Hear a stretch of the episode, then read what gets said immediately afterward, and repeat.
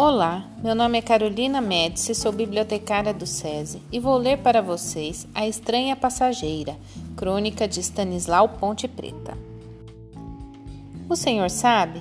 É a primeira vez que eu viajo de avião. Estou com zero horas de voo.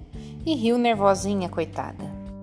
Depois, pediu que eu me sentasse ao seu lado, pois me achava muito calmo e isso iria fazer-lhe bem. Lá se ia a oportunidade de ler o romance policial que eu comprara no aeroporto para me distrair na viagem. Suspirei e fiz o bacana, respondendo que estava às suas ordens. Madame entrou no avião sobraçando um monte de embrulhos que segurava desajeitadamente. Gorda como era, custou a se encaixar na poltrona e arrumar todos aqueles pacotes. Depois não sabia amarrar o cinto e eu tive que realizar essa operação na sua farta cintura. Afinal, estava ali, pronta para viajar. Os outros passageiros já estavam se divertindo às minhas custas.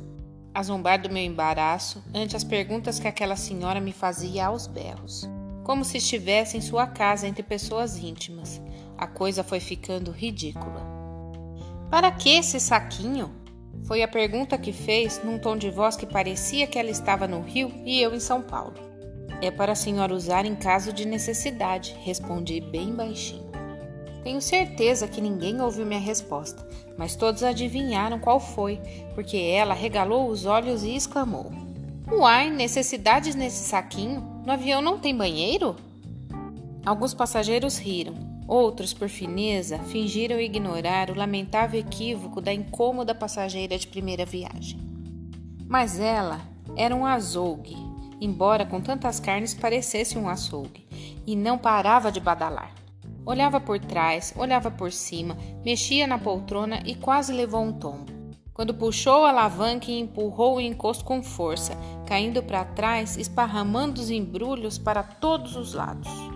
O comandante já esquentara os motores e a aeronave estava parada esperando ordens para ganhar pista e decolar.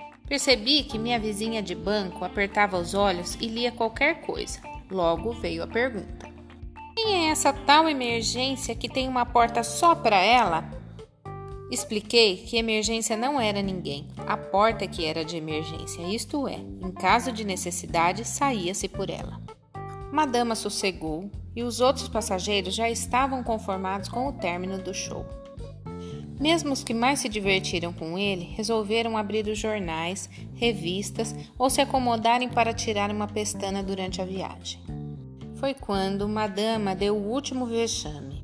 Olhou pela janela, ela pedira para ficar do lado da janela para ver a paisagem e gritou: Puxa vida! Todos olharam para ela, inclusive eu. Madama apontou para a janela e disse: Olha lá embaixo! Eu olhei e ela acrescentou: Como nós estamos voando alto, moço?